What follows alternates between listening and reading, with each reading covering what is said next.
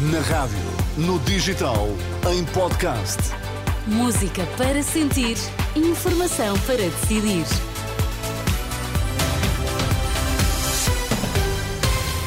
Boa quinta-feira, passam 3 minutos do meio-dia. Vamos às notícias com André Rodrigues. Olá, André, o que é que destacas a esta hora? Caso das gêmeas luso-brasileiras, PS chumba requerimento da iniciativa liberal, mas quer ouvir o Ministro da Saúde no Parlamento.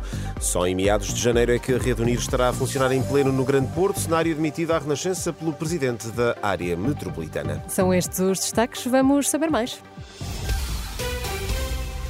O PS chama ao Parlamento Manuel Pizarro e o atual Conselho de Administração do Hospital Santa Maria para prestar esclarecimentos sobre o caso das gêmeas luso-brasileiras, intenção anunciada na última hora pelo deputado socialista Luís Soares, que acusa a iniciativa liberal de querer fazer justicialismo com o Parlamento. Mas não vamos tornar o Parlamento, num, no fundo, numa ação justi justiceira ou justicialista, como a iniciativa liberal pretendia fazer, sobretudo aproveitando e cavalgando um momento político pré-eleitoral. Pré o nosso objetivo é sermos coerentes com aquilo que são as funções do Parlamento, fazer o controle e o escrutínio do Governo e dos órgãos da administração por quem representa o Governo e por quem representa a administração. No caso em concreto, o Sr. Ministro da Saúde e a Sra. Presidente do Conselho de Administração, que são quem representando o Governo e a administração podem prestar esclarecimentos sobre o caso.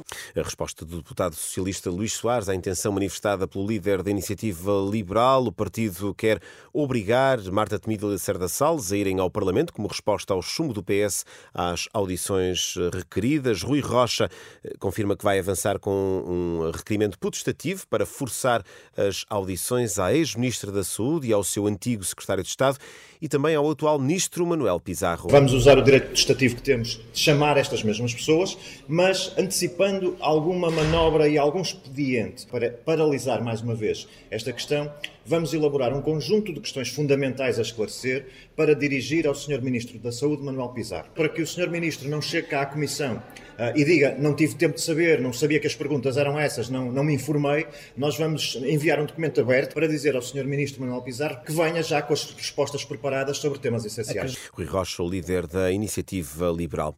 Provavelmente só em meados do próximo mês, o presidente da área metropolitana do Porto espera que a Rede Unir esteja a funcionar em pleno a meio de janeiro. É a resposta de Eduardo Vítor Rodrigues às muitas queixas dos utentes do novo serviço de transporte de passageiros. Em declarações à Renascença, Eduardo Vítor Rodrigues, que é também presidente da Câmara de Gaia, reconhece eh, que os problemas com a nova rede de autocarros têm de estar resolvidos o mais depressa possível, mas em princípio só em meados de janeiro. Eh, eu, em primeiro lugar, eh, quero dizer que a Unir tem que funcionar em normalidade no imediato, o mais rapidamente possível. O que digo é que a operação em pleno, com todos os autocarros que estão previstos e com todas as linhas novas criadas, eh, a partir de, de janeiro, meados de janeiro, tem que estar eh, no terreno.